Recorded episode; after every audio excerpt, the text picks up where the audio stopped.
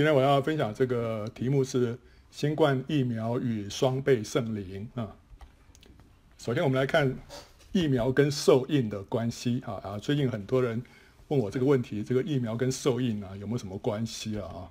啊，我们要看这个幕后七年啊，幕后七年的过程是这样子。这个图我其实蛮有把握的，所以我我再三的秀给大家看啊，让大家印象深刻。就是幕后七年会。经过这前面有七个号，后面有七个碗啊，好，那中间的分界点三年半在什么地方？在第五号的地方啊。好，在第五号的时候呢，那时候撒旦会像一颗星从天上坠落下来。那那时候兽啊，就敌基督的灵呢，就从海底的无底坑里面出来。一个地方他讲到说从海底上来的兽，另外一个地方呢是讲到从无底坑里面有那个烟冒烟，那他的这个是从它里面。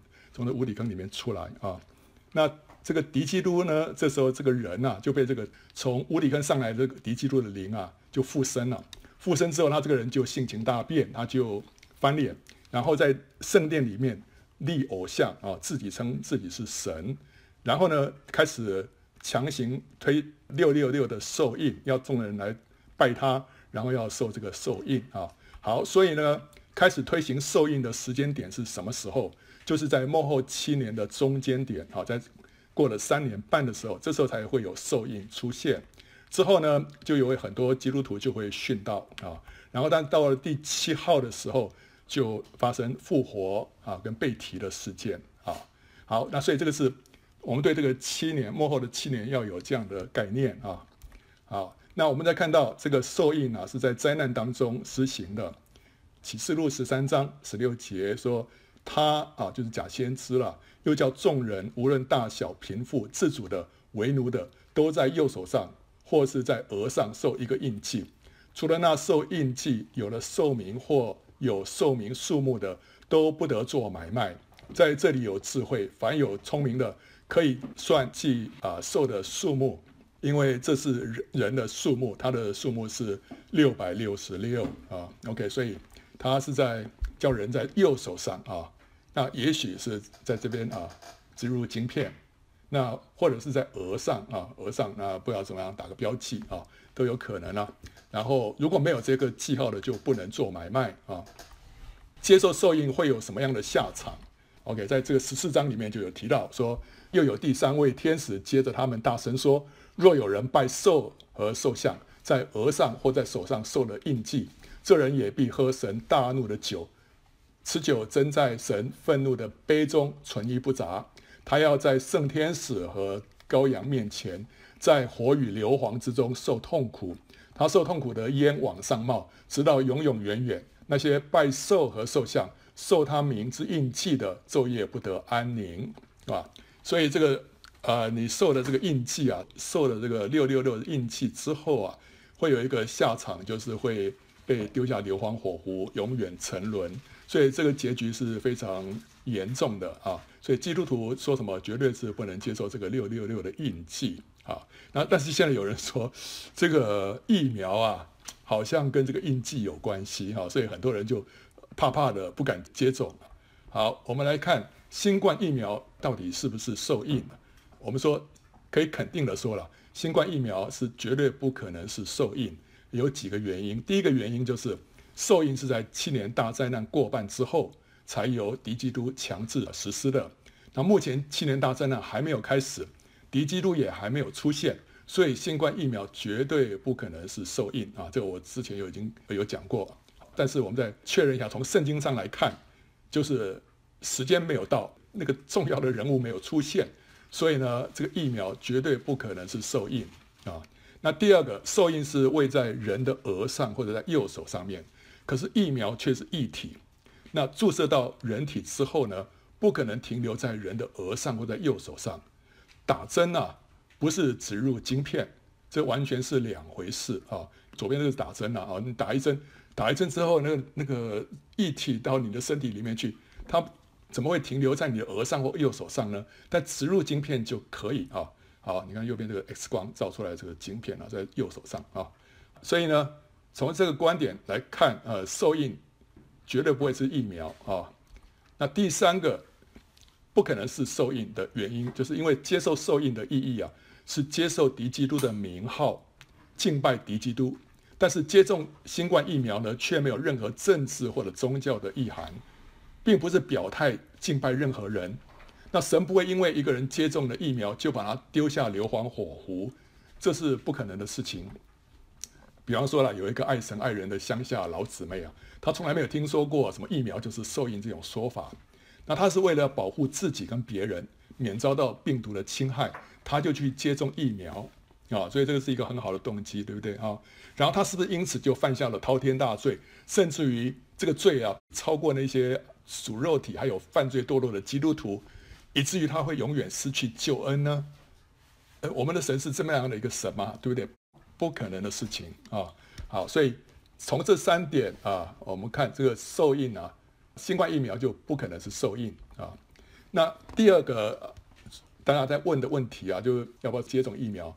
第一个除了是受印之外，第二个就是新冠疫苗会不会改变人的基因啊？OK，那我们要知道，就新冠疫苗主要有三类，从它的技术上来看，它有三类啊。第一类叫做 mRNA 疫苗啊，这例如美国的这个辉瑞哈啊，还有这德国这个 BioNTech 这个疫苗哈，还有这个莫德纳疫苗，这个是最新的技术，叫 mRNA 疫苗。那这是什么东西呢？mRNA 就是这个 Messenger RNA 的这个简写了。这种疫苗是就是截取这个病毒里面片段的 RNA 啊。把它包装起来之后，就把它注入人体，那这个东西就会发出一个指令，让人体细胞啊接受这个指令之后，就会产生跟释出类似这个新冠病毒的刺突蛋白。什么叫刺突蛋白？就右边这个，这个是这个新冠病毒，对不对啊？它外面有很多这个冠状啊，这个冠状的东西，这个叫做刺突蛋白，或者有人翻译成为棘状蛋白哈，spike spike 这个 protein 啊。那这个东西呢，会激发免疫系统，免疫系统看到这个蛋白啊，刺突蛋白这个东西啊，spike，他说哦，这个东西这个这外来的啊，所以他就开始就会产生出这个抗体。那所以当以后这个这个病毒进来的时候，它就会很快认出来啊啊，就这样子，这个是打一针啊，这个疫苗就进去，这个 mRNA 的疫苗啊，这个打进人体里面去之后呢。这个 mRNA 呢，就会进入细胞，进到人体的细胞里面去啊。那人体的细胞呃一接受到这个 mRNA 之后呢，它就会啊开始会制造一些刺突蛋白 spike 啊 protein。那这个刺突蛋白呢，就是跟啊这右边这个新冠病毒上面表面上的东西是长得很类似的，所以它它有这个病毒的这个特征，但是没有那个病毒的那个毒性啊。好，那然后呢？我们这个免疫系统呢，就会哇，看到这个刺突蛋白，就会开始认出来了。哎，这有个东西很奇怪哈，很诡异。所以那时候他们就会制造出什么抗体出来。那这抗体一制造出来之后，当这个新冠病毒侵入人体的时候呢，这个抗体都已经预备好了，在那边等候了，它就很快的就可以来对抗这个新冠病毒，让它在还没有还没有繁殖很多的时候，那就先给它消灭掉啊。OK。所以这个是 mRNA 疫苗的这个原理是这样子。那第二类的是是叫做腺病毒疫苗，这例如英国的牛津哈阿斯利康 A G D 啊一二二二，就是台湾现在在讲的是 A G 疫苗了哈。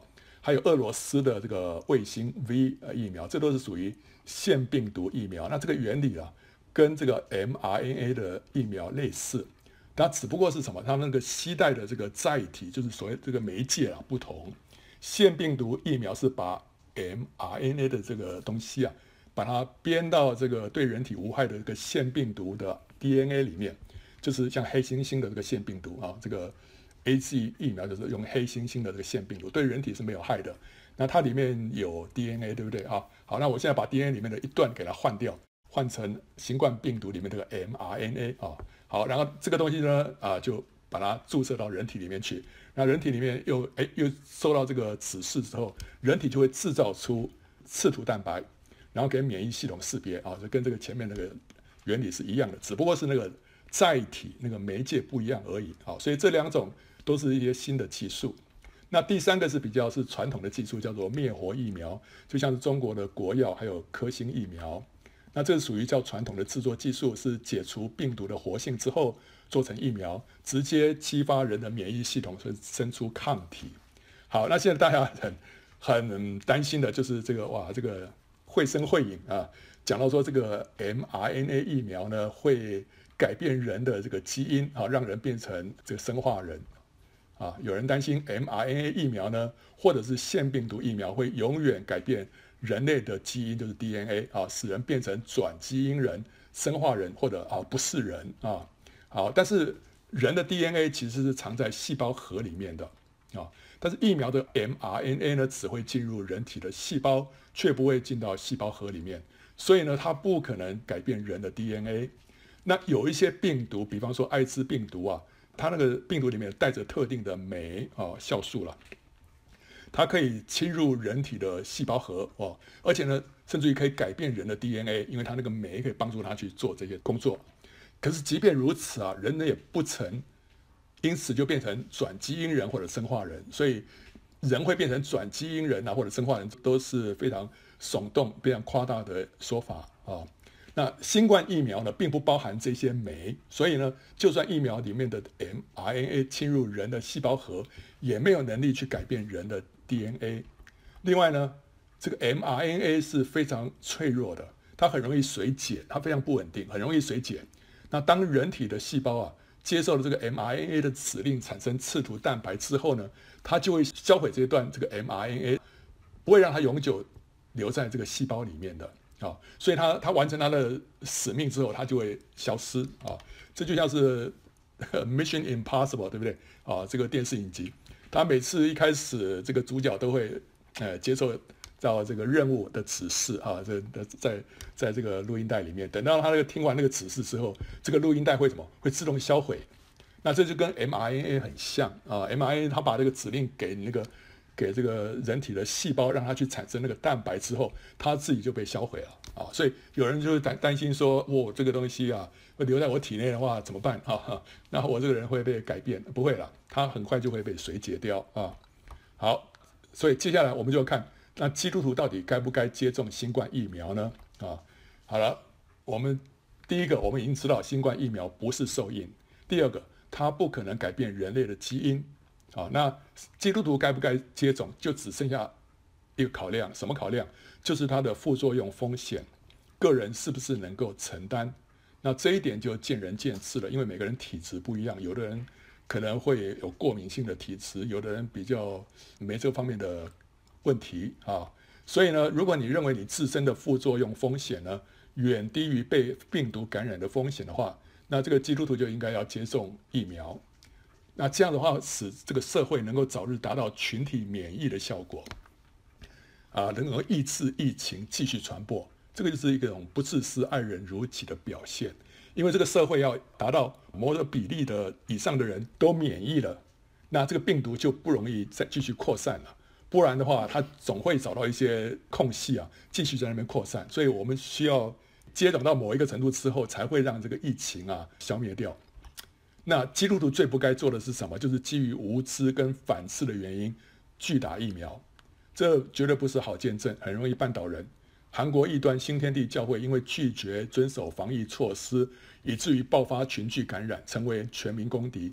那基督徒不应该再重蹈覆辙啊！所以这一点我们要。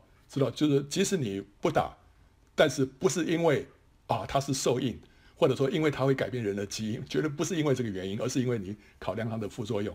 考量它副作用是 OK 的，但是你不应该基于啊那种无知跟反思的原因来来拒绝它啊。好了，神曾经借由疫苗使无数人免受天花、肺结核、小儿麻痹的侵害啊，所以疫苗是神用来保护人的一个途径，就像神会借用医药来医治人一样啊。那拒绝疫苗，仰赖神亲自的保护呢，就像是拒绝医药来仰赖神超自然的医治是一样的啊。那如果神给一个人瑞玛的话啊，这个神就是神自己对他说话了，说我要医治你，OK，那应许他说他不需要接种或者不必接受治疗，神会亲自来保守他或者医治他，那么他就可以凭着信心而行，专心倚靠主啊，因为神有亲自对他说话了。如果没有的话，他就应该要怎么样？照着神所赐的常识来做啊！没有神的瑞玛的话，你就自己拒绝接受疫苗，或者是拒绝医药。那说啊，我是依靠神，这个其实不是，这是在试探神，因为神没有这样，神没有这样告诉你啊。就像那个撒旦对主耶稣说：“哎，你从这个殿顶跳下来啊，神会接住你啊。”可是神没有对主耶稣这样说，主耶稣这样跳下来的话，就是试探神，对不对？好，所以呢，我们做一件事情，我们是凭着信心，是要根据我们到底有没有得到神的话，神给我们说话了，我们就是要信靠神。好，那信靠神的话，这就没问题。但神如果没有说你这样子啊、去做一个非常冒险的事情，说神会保守我，这是在试探神，强迫神做他所没有应许的事啊。所以我们需要。知道什么是试探神，什么是凭着信心。关键就是你有没有得到神对你个别说话。神对你个别说话，那个就是瑞玛啊。OK，所以我们如果有瑞玛，那就没问题；如果没有瑞玛，那我们要怎么样？就凭着尝试啊。神会祝福这个疫苗，神会祝福这这些医疗啊的这个人员，还有这些药物啊。好，我们末世会有很多的谣言跟风声啊。许多征兆都显示末日已经临近啊，这大家都越来越没有问题。这个时候会有很多的谣言跟风声四起啊，造成人心的恐慌。主耶稣自己怎么说？主耶稣在橄榄山上面坐着，门徒暗暗的来说：“请告诉我们什么时候有这些事？你降临和世界的末了有什么预兆呢？”耶稣回答说：“你们要谨慎，免得有人迷惑你们，因为将来有好些人冒我的名来。”说我是基督，并且要迷惑许多人。你们也要听见打仗和打仗的风声，总不要惊慌，因为这些事是必须有的，只是末期还没有到。所以到末日之前啊，会有什么？会有人会迷惑众人啊，会散播一些不实的消息，还有呢，会造成人心的恐慌啊。所以耶稣说，叫我们不要惊慌啊。我们需要知道，在末期当中啊。神的步骤是什么？我们这时候就知道说，有一些东西是是假的啊。对于这些谣言跟风声啊，基督徒要有分辨力，不能因为传讲的人是教会界的权威人士，我们就不加检验照单全收啊。之前有著名的牧师或者是先知啊，曾经大声疾呼说：“哇，千万不可以接种疫苗啊！”啊，但是截至目前啊，今天是二零二一年四月七号啊。截至目前，美国已经有超过一亿人至少接种了一次的新冠疫苗。那难道这一亿人都会被丢下硫磺火湖吗？我不知道那些啊，这个牧师或者先知现在会不会这大声的说：“哎，这一万人都会下硫磺火湖啊！” 我不知道，我我想那没有人呃有这样的一个胆量可以这样大这样大声的宣告哦。好，那传道人在这些事情上头，我们就需要。啊、呃，如果不加以考察跟分辨，就人云亦云的话，这会重创羊群对他的信赖啊、一定要非常小心啊、所以呃，一个传道的人要要怎么样？要查验，要分辨啊、不要人云亦云啊。那神也正利用这些谣言，其实在做一件事情，在什么？在试验跟暴露传道人，他在筛那些传道人，在筛他的仆人。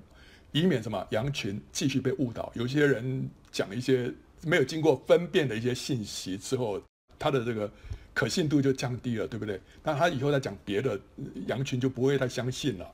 所以神在这个时候其实在在暴露我们这些啊人的一些真实的状况啊。那好了，所以基督徒啊要擦亮眼睛，从这当中看到神的作为啊。我们现在就看到，真的神在显明一些人，神在暴露一些人。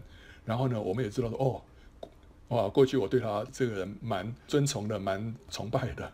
他怎么搞到他最近会这么离谱？好了，这个就是什么？神在给我们里面踩刹车啊，亮红灯，让我们要回转到神的面前，不要老是跟着人啊。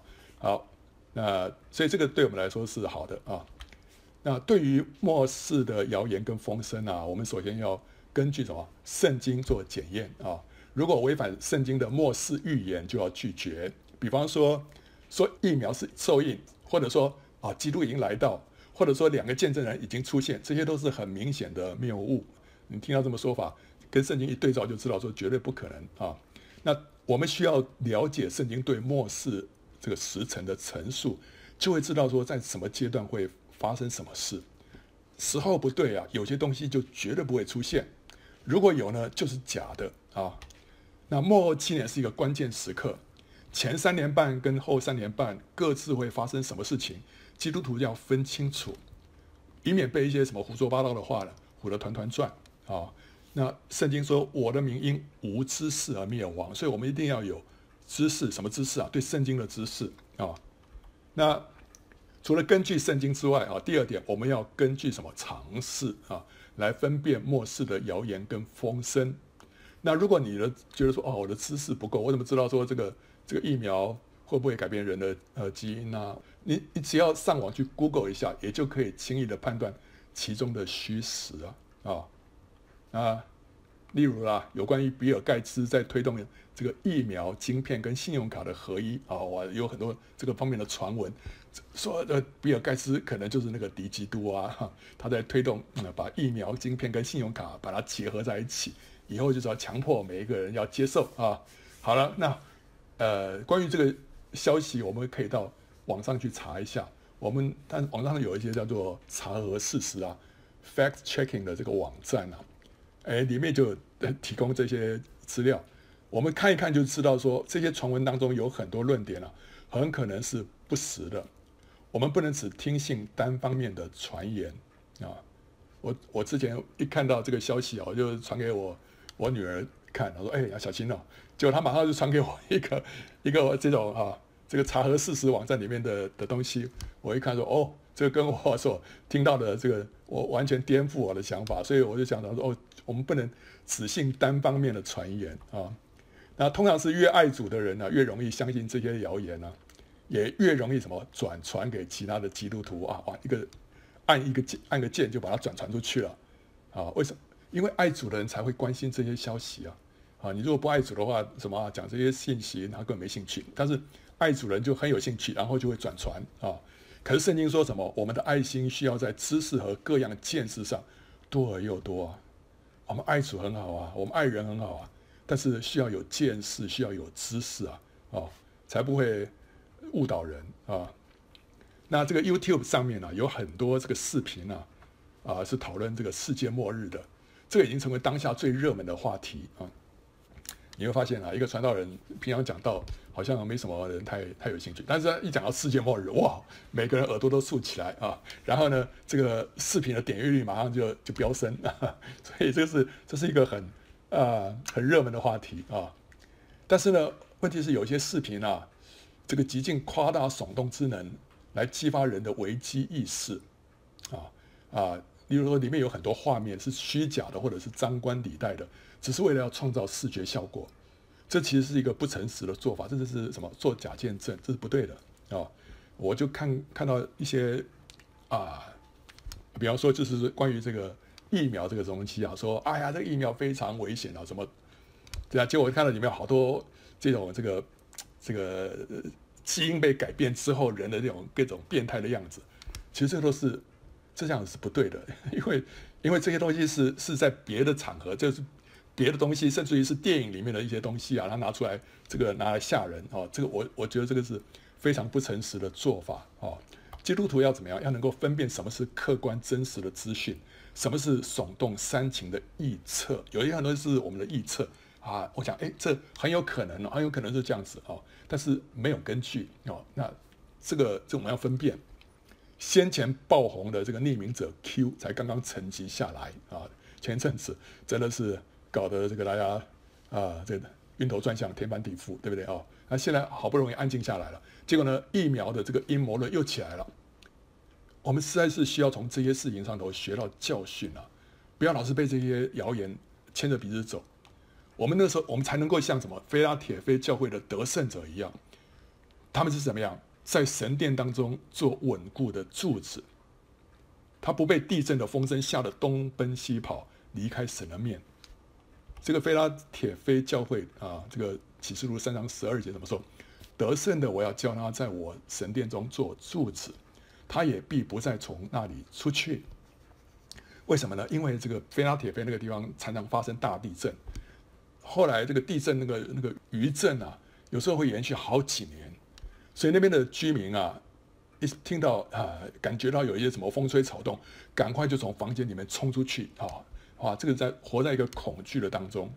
但是呢，神说怎么样？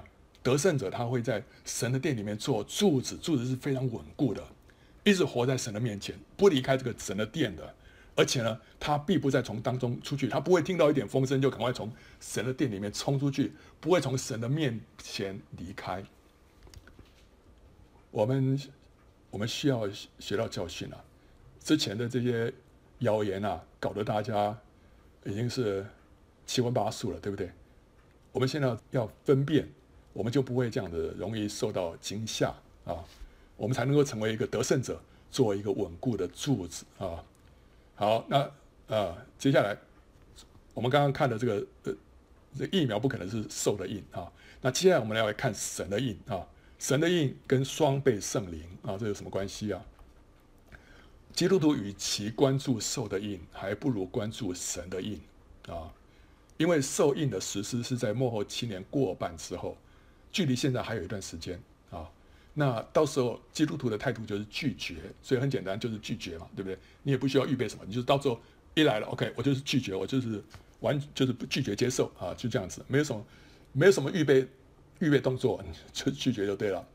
那但是神的印的这个赋予啊，却是在末后七年之前，就是就是什么？就是现在啊，现在是神要这个盖印的时候。那基督徒的态度是什么呢？是渴慕，你渴慕要得着被神这个盖印在你身上，那这就是要用心追求了。这不是等着说 OK，我要或不要，然后就就就就这样子。不是，你如果要的话，你就要付代价，不是在那边等着啊。所以呢，我们不能无知，我们不能专注在次要的事情上头，却忽略了最重要的事情。我们不能在这边拼命的讨论说，哎呀，这个是不是受印啊？什么？我跟你讲，这个受印这个已经不需要讨论了，确定不是啊。好了，那最重要的是什么东西？我们这时候要得着神的印啊。如果我们不知道神的时刻，我们就会错失了最宝贵的时机跟福分。所以现在的这个时间是什么时间呢？现在的时间就是要得着神的印啊。这是我们在这个这个时间点上面最重要的一件事情。兽的印啊，英文叫做 the mark of the beast，是一个科技，是 mark 啊，是一个科技。像这个牛啊，有时候身上被烙印啊，刻刻上一个记号，这个叫做 mark 啊。那神的印记呢，英文是叫 the seal of God，是一个封印啊，就像是一个个信上面啊，有一个点上一个蜡，然后让让让这个章啊，用一个戒指那个章在上面印一下。这个叫做封印啊，一封上去之后，你要要开这个信的封啊就不行，这个叫这是他有这个所有权的哈。所以这两个印啊，印记啊，在中文里面都是把它翻成印记，可是原文却是不同的字，不过都是表明某一个东西的所有权啊。好，好了，那我们看到在七年的大灾难之前呢，啊，有一件事情会发生，就是有一些人会受神的印啊。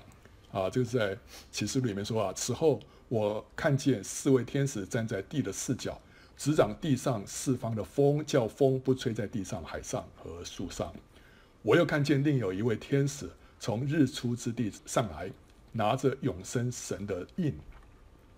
他就向那得着权柄、能够伤害地和海的四位天使大声喊着说：“地与海滨树木，你们不可伤害。”等我们应了我们神众仆人的额啊，OK，好了，所以呢，有这个四个天使准备要降灾了啊，降灾，降灾就是一些天然灾害，在地上、海上跟树上。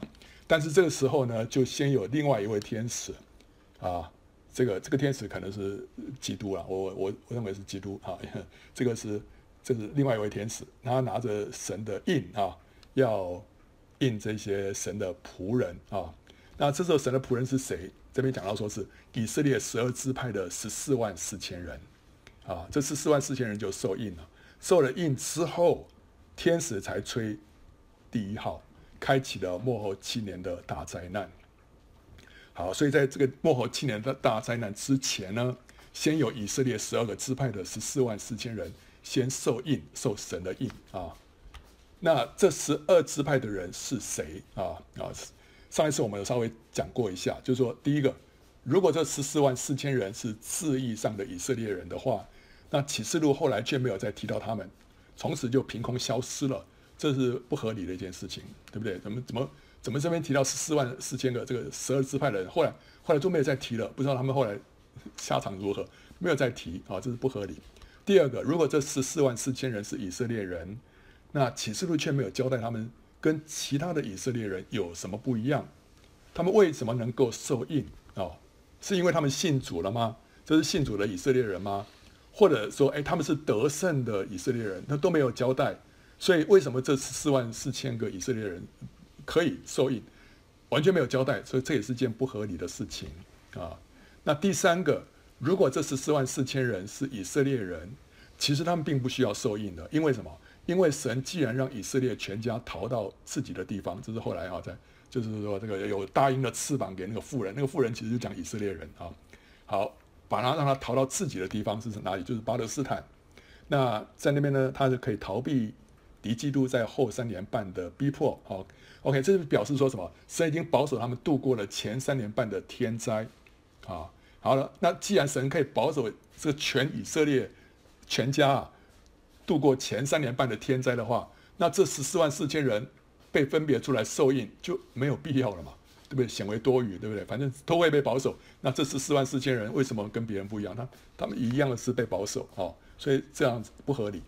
那第四点，以色列自从被掳归回之后，只剩下犹大、便雅悯跟利未三个支派，其他呢被亚述掳去的北国十个支派呢，已经以跟这个外族融合，不知所踪了。所以末日受印的这个十个支派从哪里来呢？这这是一个呵呵这是一个问题，对不对啊？即使这十个支派今天还存在，神呢知道说啊，神知道他们在哪里，神也知道哪些人会受印啊，哦，神就给他们盖印了。但是如果人看不见，人人没办法去证实这这十个支派的人受印，那这段经文就完全没有意义，对不对？就是在世界上的某些地方有某些人受印，但是我们我完全不知道。然后呢，后来就就就没有下文。这这段经文不就等于是白写了，对不对啊？好了，所以照这样看起来，我们大概可以确认，就是说，这十四万四千个以色列人不应该是照字义来解，而是应该照灵意来解。照着灵意来解，就是说他们是属灵的以色列人。什么叫做属灵的以色列人？就是说他们是基督徒啊，基督徒是真以色列人啊。那这跟启示录十四章的那十四万四千个出熟的果子，那就是同一批人了。因为那十四万四千个出熟的果子是跟随羔羊的，羔跟随羔羊是跟随基督，就是说他们是基督徒，所以这是同一批人啊。那同时他们也就是启示录十二章里面的那个男孩子啊。这三者是同一批人，都是最先啊被提到天上去的啊。那启示录十四章的初熟的果子也是十四万四千人，也同样有神的名写在他们的额上。可见第七章的十二支派啊，是跟他们是同一批人。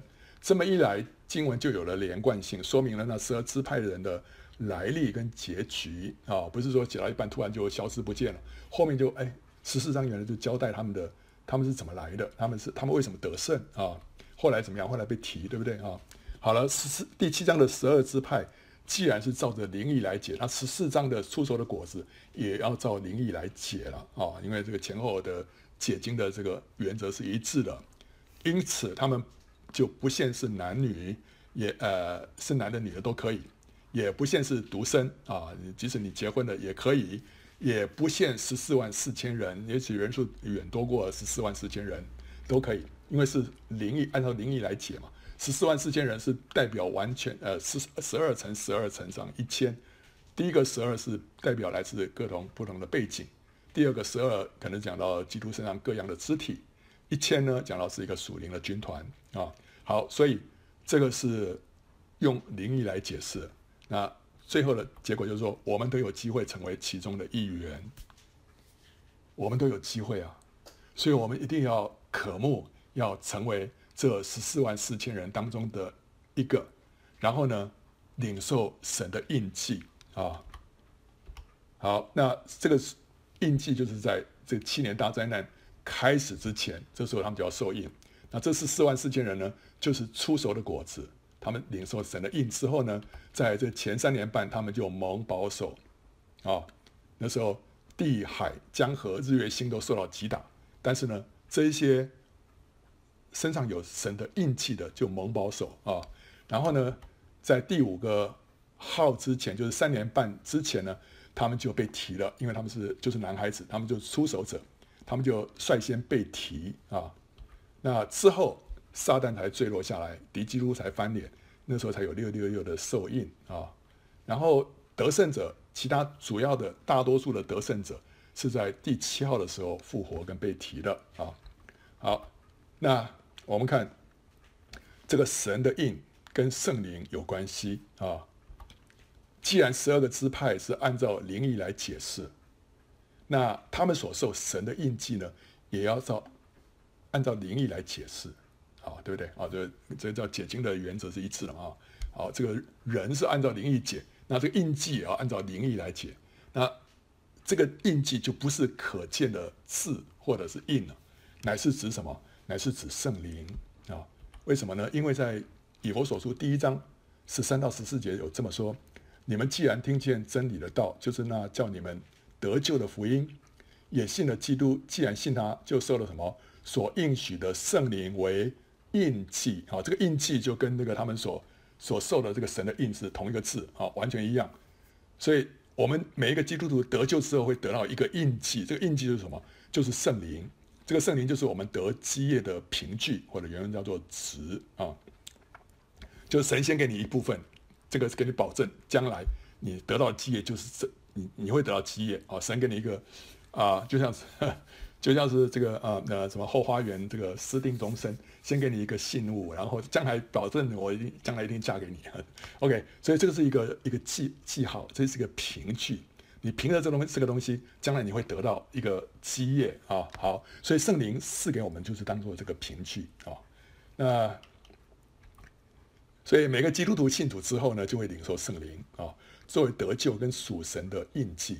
这也是神给我们的凭据，保证将来会得到永恒的基业啊！这个基业是什么？就是神的自己啊！神神的自己是是我们最最好最美好的基业啊！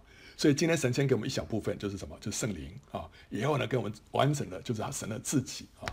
好，那好了，现在问题就是，既然每个基督徒身上都有已经有圣灵，就是都已经有神的印记了，那这个十四万四千人呢？他们是出手的果子，是得胜者当中的得胜者，当然更有圣灵，他们圣灵一定是更丰富了，对不对？那为什么还需要再受印呢？对不对？啊，如果说你说受印就是领受圣灵，那他们其其实已经有圣灵了，那他这时候在受圣灵是什么意思？这就是什么？这就表示说他们领受了什么双倍的圣灵。所以当天使啊，应该就是基督啊，为这十四万四千人盖印的时候，意味着是他们在。在他们原有的得救的印记之上，再加上另外一道印记，以至于他们所领受的乃是双倍的圣灵。第一道的圣灵跟再加一道圣灵，所以他们得到的是双倍的圣灵啊。得到双倍的圣灵的意义是什么？就是表示说，这十四万四千人呢、是神众子当中的长子，长子才可以承受双倍的产业，所以呢，他们就领受了双倍的圣灵。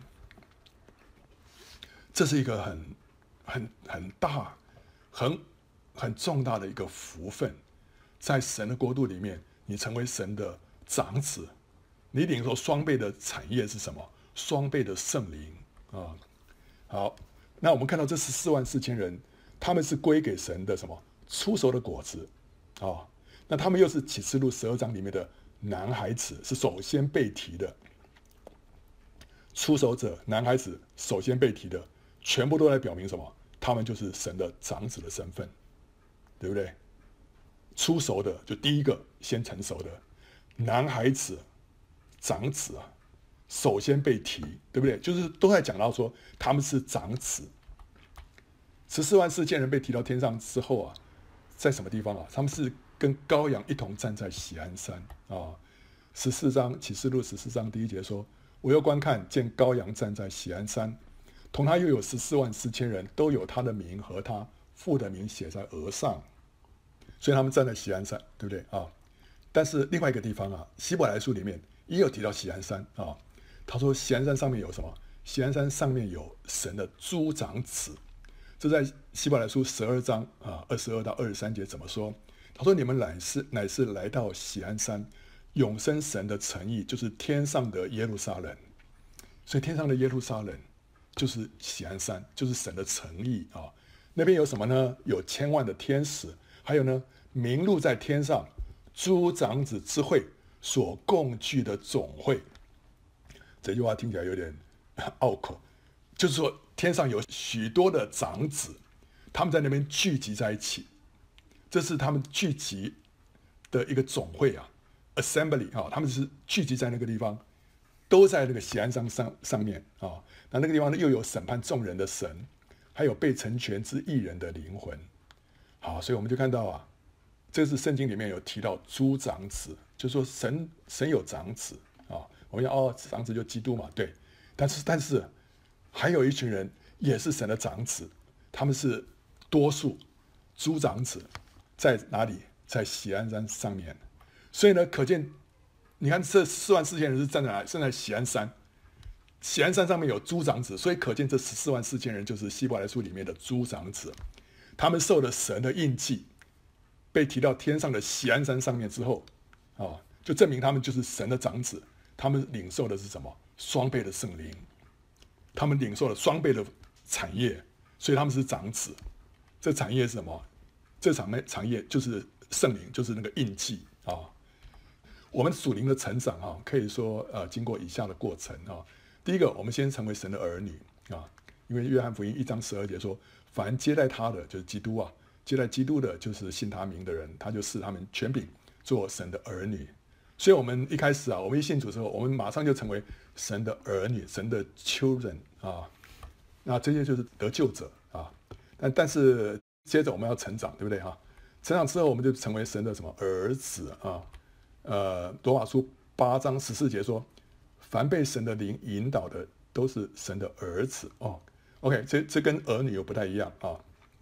呃，这些儿子是什么样？能够被神的灵引导，意思就是说，这些是灵性比较成熟的，他们能够随从圣灵，不随从肉体啊。呃，不是每个，不是每个基督徒都随从圣灵，对不对啊？因为这个跟你的灵性有关系啊，灵性比较成熟，他就他就可以随从圣灵，不随从肉体。他说这些人是什么？是神的儿子啊。OK，所以从儿女到儿子啊，中间有一个成长啊。那接着呢，就成为后嗣，后嗣英文叫做 heir 啊，H-E-I-R 啊，heir，heir 就是后嗣，就是继承人啊。啊，加拉太书四章七节说，从此以后你们呃，你不是奴仆，乃是儿子了啊。然后既是儿子，就靠着神为后嗣啊，所以成为儿子之后，你还可以有一个呃进步，成为什么后嗣？就是说年年纪更大之后，你就成为什么？成为正式成为产业的继承人，你就说可以继承产业了，对不对？你光是儿子，如果你年纪不到的话，你父亲有一笔遗产还不能交给你，对不对？因为你还你还没有。还没有成成年，所以到到了你那个年纪到的时候，你就可以成为产业的继承人，你就可以成为后世啊、可以继承产业了。那接着呢，甚至于我们可以成为长子啊、一个人从后嗣啊进一步成为长子，就不仅能够承受产业，而且能够领受双倍的产业。那神的长子呢，就是可以承受双倍的圣灵。那不仅那四万十四万四千个人。受了神的印记，可以领受双倍的圣灵。其他的得胜者所得的奖赏当中呢，其实也包含领受神的印记，成为神的众长子。所以神的众长子不是只有那十四万四千人，其他得胜者也是啊，也是为什么呢？我们看到神给那个七个教会啊的应许，得胜者的奖赏有什么呢？以弗所教会得胜者可以吃那个生命树的果子，士美拉教会呢？得胜者不受第二次死的害，别迦摩教会呢？得胜者可以得到隐藏的吗哪，可以得到一个写在写着自己姓名的白石。推雅推拉的得胜者可以得到制服列国的权柄，可以得到晨星啊。撒迪教会的得胜者可以穿白衣，他们在生命册上留名，主呢认他的名。菲拉铁非教会的得胜者呢，可以做神殿的柱子，而且他身上可以写上。神、神城跟主的名啊，老底嘉教会的得胜者呢，可以与主同坐宝座好，OK，那是不是每一个不同教会的得胜者就得到不同的奖赏？其实不是，这里面所有的奖赏是都是为着得胜者。如果你一旦成为得胜者，你就会得着这这里头所有的奖赏。你说，哎，真的是这样子吗？对啊，你你难道 OK？难道有得胜者他只能够吃生命树的果子，却会受第二次死的害吗？难道有得胜者他可以制服列国啊？他得到这个权柄，可是他的名字不在生命册上，有可能吗？不可能，对不对？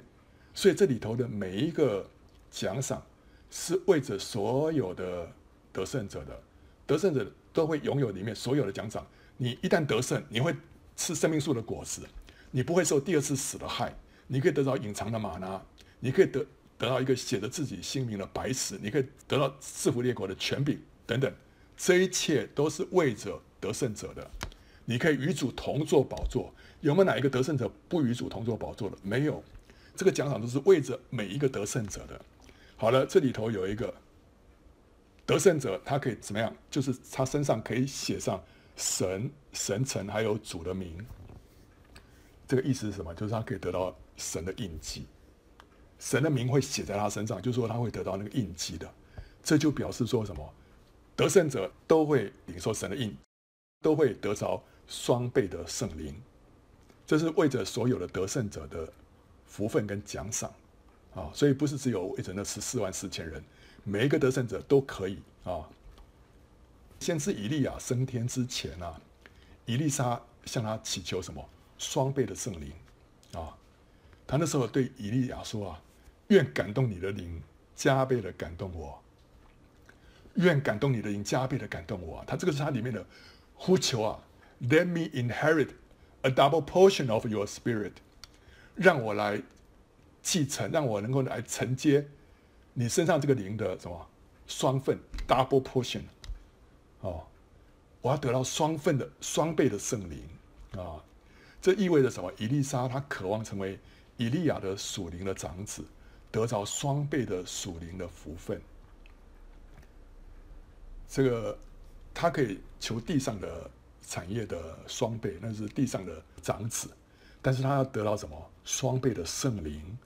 就是他渴望成为这个属灵的长子啊，哦，那以利亚他其实是预表基督的，以利沙呢是预表教会，所以当以利亚升天的时候，就是基督升天的时候呢，他是怎么？他把那个外袍丢下来了，这个外袍象征什么？是圣灵。那这个圣灵啊，这个外袍被以利沙就是被教会披上之后，教会就得到双倍的能力，对不对？主主耶稣被提升天之后。降下什么？降下圣灵，教会领受圣灵之后呢，就得着双倍的能力。以利沙所行出来的神迹是以利亚的两倍，所以主耶稣那时候他说了：“我实实在在的告诉你们，我所做的事，信我的人也要做，并且要做比这更大的事，因为我往父那里去。”所以主耶稣升天了，他把圣灵降下来之后，教会要做比他更大的事啊。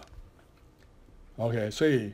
这就是以利沙跟以利亚这个故事里面所告诉我们的。以利沙就是渴望得着什么双倍的圣灵啊，所以我们要有这样的一个渴望，我们要成为那十四万四千人，我们要渴望得着神的印，那个印是什么？就是双倍的圣灵啊。所以我们知道受神的印是什么意思？就是领受双倍的圣灵。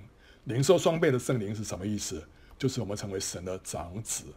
哦，好，最后我们看这个，接着我们看这个印记跟这个灾难啊，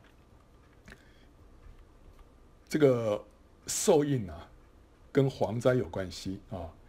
七年大灾难过了一半之后啊，就是天使吹这个第五号的时候啊，那那时候敌基督就会翻脸，这个时候就是敌基督推行兽印的时候。那也是大批的蝗虫从无底坑里面出来，攻击额上没有神印记之人的时候，所以六六六的印记的推行的时候，正好就是第五号的时候就蝗虫出来，啊，所以蝗虫跟兽印好像有关系，对不对？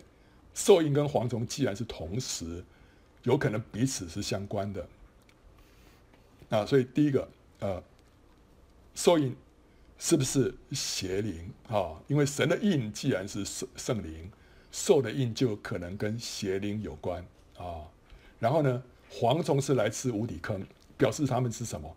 他们就是邪灵，这不是天然界的蝗虫，他们是从无底坑里面上来的蝗虫，所以他们是邪灵。也只有邪灵才会分辨人的额上到底有没有神的印记啊，因为那时候吩咐他们说，你们只能去攻击那些额上没有神印记的人。如果是普通的蝗虫，他们是不会分辨。但是能够分辨的是什么？是邪灵，对不对？因为神的印记啊，看不见的，邪灵他会分辨啊。那邪灵也会控制人的意志跟身体，使人呢想死却死不了。啊，那时候被这个蝗虫攻击的时候，他说在那些日子啊，人要求死却不得死，愿意死死去远避他们。嗯，这怎么可能？因为你要想死，你要跳楼自杀不是很容易吗？他说：“你愿意死，死去远避他们，就是说，你这个人的身体你自己没办法控制了。我想死，可是没办法死，或者我里面痛苦到一个地步，但是我的意志被被辖制、被控制了，以至于我不能做出我所想做的事情。这个是什么？被邪灵控制了啊！所以人被邪灵附身而抵挡神的结果呢，很自然就是硫磺火湖。”对不对？所以为什么说受的这个受印啊，你就你就要硫磺火湖，因为被邪灵附身来成为一个抵挡神的人啊、好，所以受印第一个它有可能是等于邪灵啊、但是第二个，呃，它也有可能是晶片啊、因为邪灵是看不见的，受印却是看得见的，所以我们才能够凭着受印做买卖，对不对？OK，祝您你一定要看得见嘛，所以这个是兽印有可能是晶片啊。那这个兽印有可能是植入人体的晶片，它使交易呢透明化，可以防范犯罪啊！你每一笔这个交易都知道啊，这你不可能你偷来抢来的，或者是你这个逃税的，都会很清楚了。可以防范犯罪，也可以使生活便利化，也让政府易于监控啊，诸多优点，让敌基督啊政府积极推行，然后人民也乐于配合啊，很方便啊。那另外，新科技使人能够运用意志啊。这个是 Elon Musk，特斯拉那个老板，他就他们就开发了一个新的技术，让人可以运用意志啊，就透过植入脑部的晶片发号施令，去控制瘫痪的身体。哇，这个这是这是这个科技，我那时候一听到我就觉得，哎，这跟兽印是不是有关系啊？然后呢，他他也可以透过这个晶片啊，去操纵外界的机器。所以我心里就想说，哎呀，这个灯打开，嘣，那个灯就打开了，啊，我心里想说，哎，这个门打开，啊，门就打开了。所以它可以透过这个晶片啊，去控制外面的机器。那这样子，如果我们把它逆向操作、反向操作的话呢，那你也可以从外界来控制你的什么？透过这个，这政府就可以透过植入人体的晶片，反过来控制人的意志，对不对？好，这个这是。好，这这是这是一种可能，对不对？好好，那所以呢，当人的人的自由意志因为这个晶片的关系就被控制之后，就有可能要求死却不得死，愿意死呢，死却远避他们。那他们也会失去转向神的能力，以至于结局就是硫磺火湖啊。好，这个也是有这样的嗯可能性啊。我们就是观察吧啊。然后呢，哎，或者说兽印其实就是。晶片加上邪灵啊，植入晶片有可能成为人灵的破口，使邪灵找到一个入侵的管道，折磨人五个月。我们的灵是被神保护的好好的，但是一旦里面有破口，那个邪灵会入侵啊。那植入晶片有可能会造成一个破口。那有神印记的人呢，可能因为拒绝植入晶片就没有破口，以至于邪灵就蝗虫呢。就没有办法侵入跟攻击他啊，OK，所以这也是一种可能啊。好，那至于领受神的印的人呢，他就可以免受这些灾难。受神印记的十四万四千人，将在七年大灾难的前三年半期间，蒙神保守，不受灾难的侵害。然后呢，就被提到神的宝座前啊。那他们被提之后呢，就会降下第五号的灾，蝗虫会攻击额上没有神印记的人，就是没有。重生得救的人啊，那凡是重生得救的基督徒都有圣灵为印记，所以不至于遭害。啊，即使没有双倍的圣灵，他还是有印记的，所以他就不至于遭害。但是呢，一个人身上的圣灵越丰富，神的印记就会越明显，对不对？啊，灾难就越不会临到他。所以呢，我们想要逃避这些灾难的话，啊，有一个途径就是你要更多领受圣灵。你圣灵越多，那印记就越清楚，那个蝗虫就越能够认出来说，哦，这个人不能靠近啊。好，我们就可以躲过这些灾难。好，最后我们看神的印跟末日的大复兴啊。是先知约尔预言说，末日会有一波圣灵的大浇灌啊。约尔书二章二十八节啊，以后我要将我的灵浇灌凡有血气的。你们的儿女要说预言，你们的老年人要做异梦，少年人要见异象。在那些日子，我要将我的灵浇灌我的仆人和使女，在天上地下，我要显出奇事，有血，有火，有烟柱，日头要变为黑暗，月亮要变为血。这都在耶和华大而可畏的日子未到以前。耶和华大而可畏的日子就是末日啊，在末日未到以前呢，会有什么？会有圣灵大浇灌啊。这就是主再来之前的末日大复兴，可能发生在什么时候呢？发生在末后七年开始之前，就现在啊，也可能发生在末后七年刚开始之后啊。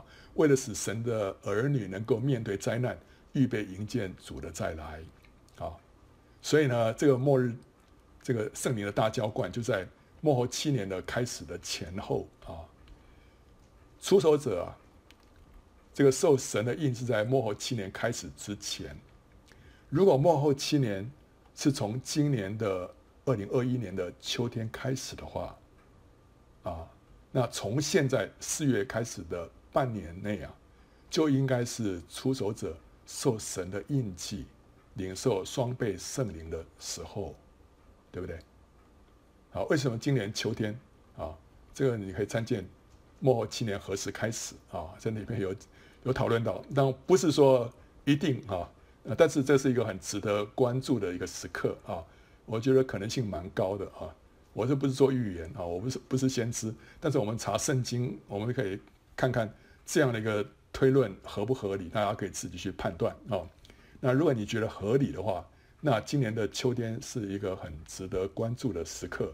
如果那时候今年的秋天啊，具体的说啊，十月啊。甚至于可能是七号啊，那个我算过，好，十月今年是现在是四月七号到十月七号，刚好是整整六个月啊。从现在开始的这六个月当中啊，就应该是出手者受神的印记的时候，对不对？因为因为这出手者这十四万四千人，一定是在七年大灾难开始之前受印，所以他们才到这蒙保守嘛，所以一定是在那之前。如果七年大灾难是在半年之后开始，那这这前面这半年就是非常可能是我们要领受双倍圣灵的时候。好，所以你要知道说我们现在的时间点是多么的这个关键啊，多么的这个 critical 啊。这半年期间也很有可能就是末日圣灵大浇灌的时候。当然，末日圣灵大浇灌有可能是在大灾难开始之后，也有可能。但是也有可能也在就在这个大灾难之前，在大灾难这个之前，这个圣灵大浇灌，同时顺便给那十四万四千人盖印记啊，因为圣灵既然都浇灌了嘛，所以那时候你领受双倍的圣灵，这是一个很合理的一个时间点，对不对啊？所以在这个时候啊，在七年大灾难开始之前啊，圣灵都大浇灌了啊，那很可能就是在未来半年之内啊。那如果末后七年是从今年秋天开始，那今年的五旬节啊，在五月二十三号就会是大灾难前的最后一个五旬节，对不对？明年的五旬节已经可能是灾难开始了，那今年的五旬节呢是最后一个啊。那说说话的，使徒行传圣灵大浇灌是在五旬节，那如今最后一次的圣灵大浇灌是不是也在五旬节呢？就像两次圣殿被毁啊，都在同一天一样。第一次尼布甲尼撒把这个耶路撒冷的圣殿给毁了，那是所罗门所造的圣殿毁了，是在胜利的五月十号。第二次后来这个所罗巴伯那时候盖的啊圣殿，然后后来希律又被给他扩建，这个圣殿叫做第二圣殿。第二圣殿是在主后七十年被提多将军给毁了，毁的时间点也是在胜利的五月十号，所以这一天成为犹太人的圣殿被毁日啊，就是他们在那天纪念圣殿被毁，都是同一天啊。所以呢，圣经预言圣灵会大浇灌，第一次应验在使徒行传，第二次应验在主耶稣再来之前，会不会同样都在五旬节？呃，很有可能，很有可能啊。好。那如果是这样子的话，我们今年的五旬节就要怎么样？我们要格外的追求，对不对啊？那不管怎么样，也许神没有按照我们所以为的时间呢，神随时都可以做做他的心事啊。好，那不管怎么样，总而言之，往后这半年都会是我们寻求更多被圣灵充满的黄金时刻。大家要知道说，这个时间点有多么的黄金，有多么的宝贵，有多么的关键。就是在未来这半年、这六个月当中，我们要有像伊丽莎一样的渴望。我们要得到什么？要得到双倍的圣灵啊！这要成为我们里面的一个呼喊啊！要成为我们里面最迫切的需要啊！以利沙为了要得到双倍的圣灵，他寸步不离以利亚。以利亚说：“你可以啊、留在这个地方啊。”以利沙说：“哦，no no no，我我要继续跟随你，你往哪里去，我就往哪里去。”所以那时候以利亚绕了好几个地方，好像想把以利沙甩开一样。伊丽莎紧紧的跟随啊，这就跟十四万四千个那初熟的果子是一样的特质。他们是怎么样？羔羊无论往哪里去，他们都跟随啊。所以到最后，他们就什么？他们就领受了神的印，他们得着了双倍的圣灵。所以那十四万四千个人紧紧跟随，跟随这个羔羊，他们领受了神的印。伊丽莎紧紧跟随伊利亚，结果他得着双倍的圣灵。同样的原则，所以现在是我们要像以利沙一样啊，要紧紧的跟随主啊。以利沙的眼目怎么样紧紧的盯着以利亚，我们也当如此啊。在生活当中，我们就要常常什么？转眼仰望主，来思念主，来渴慕主。不要被世界上其他东西把你的眼目给分散了，啊，抓去了你的注意力啊。以利沙如果那样漫不经心的话，他他没办法跟上以利亚的，他没办法得到双倍的圣灵的。他就是看到以利亚一有动作，他马上跟上去啊，怕他怕跟丢了，对不对？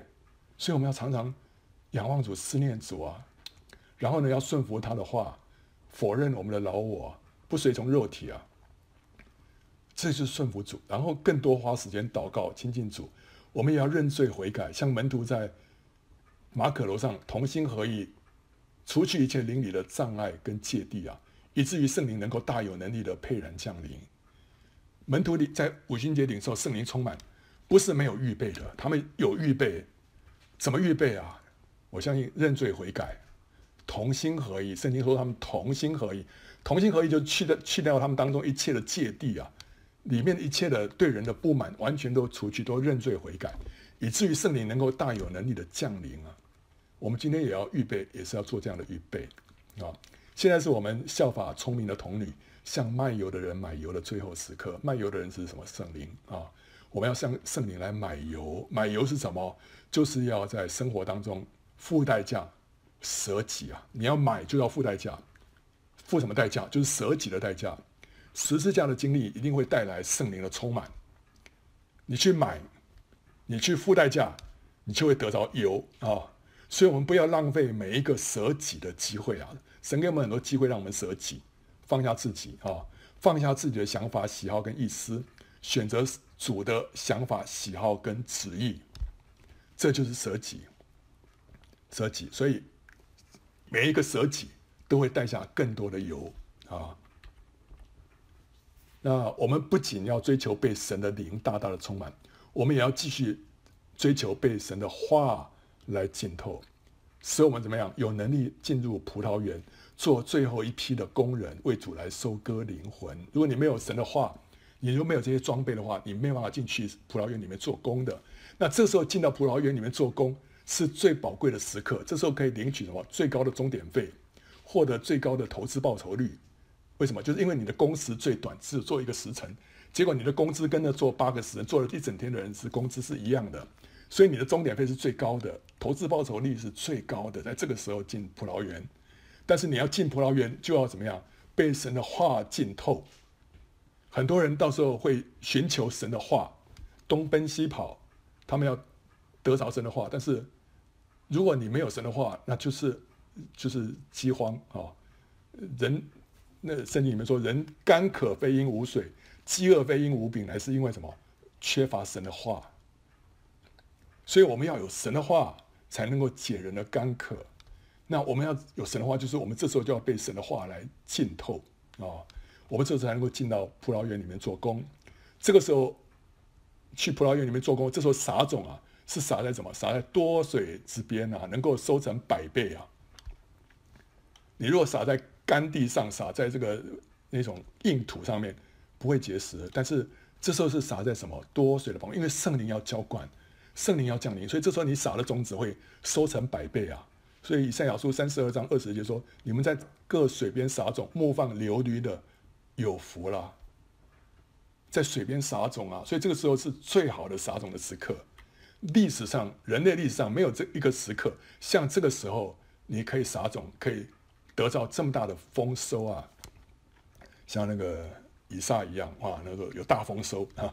他一撒种有百倍的收成，对不对？这是现在是这个时间点，所以我们要怎么样？要要多多的来渴慕神的话啊、所以这个圣经简报站里面的那些内容，如果你还没有听过的话，啊、鼓励大家啊、都要听过啊，好好听，好好装备自己。圣经说啊，箴言第十章第五节说，夏天聚敛的是智慧之子，收割时沉睡的是贻羞之子啊。我们现在刚刚过了逾越节啊。